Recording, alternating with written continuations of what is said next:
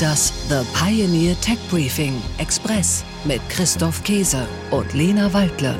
Herzlich willkommen. Mein Name ist Christoph Käse und mit dabei wie jeden Donnerstagmorgen Lena Waldle. Guten Morgen, Lena. Hallo Christoph, guten Morgen.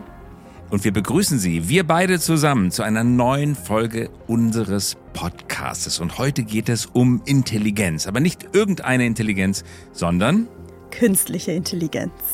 ja, Überraschung. But if we look at like 10 years, I would expect a great majority of jobs to be better off if they embrace AI than not. Um, but again, I think this is, it's like a fool's errand to try to predict exactly how this is going to unfold. Like one thing I would say confidently is that the rate of change in the future is going to be much faster, and people who use AI tools are going to be more productive, more effective than people who don't. Sam Altman war in München, der CEO und Co-Gründer von OpenAI und sozusagen der Vater des Chatbots ChatGPT, ließ sich kurz auf der TU München blicken. Und unsere Tech-Briefing-Redakteurin Clara Meyerhorn, die war dabei. Genau, Vater sagst du AI, man könnte auch sagen der Guru, der Gottvater. Jeder blasphemische Ausdruck ist hier sozusagen angebracht, weil es gibt kaum einen anderen Menschen in der Tech-Welt, der derzeit so bewundert wird wie Sam Altman. Viele wissen nicht, wie er das gemacht hat, dass ChatGPT so gut funktioniert. Es war Sam Altmans einziger öffentlicher Auftritt in Deutschland auf seiner Welttournee. Clara, Erzähl uns doch mal selbst, wie war denn das Event? Also der Audimax der TU war absolut brechend voll. Es waren insgesamt fast 1000 Zuschauer da und die Stimmung, bevor es losging, erinnerte so ein bisschen an wie vor einem Konzert. Alle waren unglaublich aufgeregt und gespannt, was Sam Altman sagen würde. Er selbst ließ allerdings auf jeden Fall auf sich warten. Er war eine ganze Stunde zu spät, aber immerhin hatte er eine ganz gute Ausrede. Er war davor noch in Berlin bei einem Spontantermin mit Olaf Scholz. Und auch bei dem Termin ging es um aktuelle Entwicklungen in der KI-Landschaft und auch darüber, was jetzt wichtig für Deutschland ist. Und Clara, was ist jetzt wichtig für Deutschland? Was nehmen wir mit? Ja, das ist tatsächlich unklar. Das hat Sam Altman nicht verraten. Und auch während des Kamingesprächs mit Reinhard Hecke, einem TUM-Professor für maschinelles Lernen, war er größtenteils sehr vage, vor allem was die großen Dinge anging. Bei den technischen Themen war er sehr bestimmt. Die wurden auch äh, viel vor allem am Anfang besprochen. Und klar, das macht natürlich auch Sinn. Wir waren schließlich an der TUM und das Publikum wimmelte nur so von jungen, aufstrebenden Programmierern. Und um was ging es in dem Gespräch denn sonst noch? Ja, also eigentlich ging es um die großen Fragen. Also halten wir den Schlüssel zu einer viel besseren Zukunft in der Hand oder haben wir die Büchse der Pandora geöffnet und etwas Furchtbares, Unkontrollierbares entfesselt? Und wie soll diese neue Art von Technologie sinnvoll und vor allem sicher reguliert werden? Und so richtig konkrete Antworten hat Altman nicht geliefert, aber jede Menge Diskussionsstoff. Ja, und genau damit wollen wir uns heute auch beschäftigen. Danke, Clara, dass du für das Tech Briefing dabei warst in München und uns auch eine ganze Reihe an Tonausschnitten aus dem Gespräch mitgebracht hast. So können wir es zumindest so klingen lassen, als wäre Sam Altman unser Podcast-Gast. Ist er virtuell sozusagen schon, aber wir würden natürlich niemals behaupten, dass er bei uns war, wenn das gar nicht war. Aber wir waren bei ihm, nämlich, wie gesagt, an der TUM in München. Wer heute wirklich zu Gast im Podcast ist, nämlich das ist Andreas Liebel. Wer ist Andreas Liebel? Er ist CEO der Applied AI Initiative und mit ihm werden wir heute genauer auf das Thema verantwortungsvolle künstliche Intelligenz schauen. Ja, und mehr dazu gleich nach den Nachrichten der Woche. Tech Briefing: Nachrichten aus der Welt der Big Tech.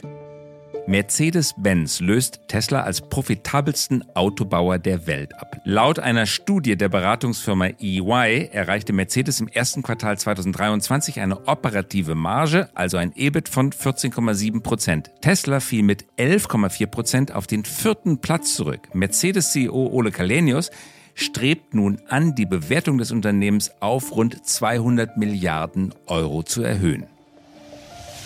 Google-Mitgründer möchte den Zeppelin wiederbeleben. Sergey Brin, einer der Google-Mitgründer, plant eine ganze Flotte an Luftschiffen mit seinem eigenen Unternehmen. Es heißt LTA Research and Exploration. LTA steht für Lighter Than Air. Die Firma bereitet sich darauf vor, das Luftschiff Pathfinder One zu enthüllen, das für umweltfreundlichen Warentransport und Hilfsmissionen genutzt werden kann.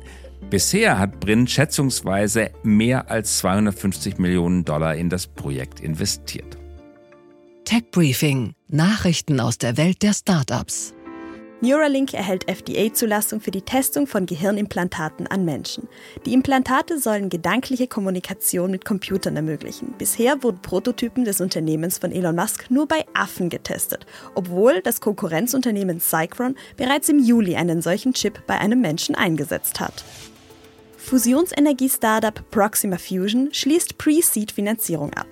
Die erste Ausgründung des Max-Planck-Instituts für Plasmaphysik sammelt 7 Millionen Euro ein. Das Unternehmen will bis in die 2030er Jahre das erste Fusionskraftwerk auf Stellarator-Basis realisieren. Tech Briefing: Nachrichten aus der Welt der Technologie. Hubble findet möglicherweise ein mittelschweres schwarzes Loch. Im erdnächsten Sternhaufen Messier 4 könnte sich ein schwarzes Loch befinden, und zwar mit einer Masse von 100 bis 10.000 Sonnen. Dieser Sternhaufen liegt etwa 6000 Lichtjahre von der Erde entfernt. Dem Weltraumteleskop Hubble gelang damit eine sehr seltene Entdeckung.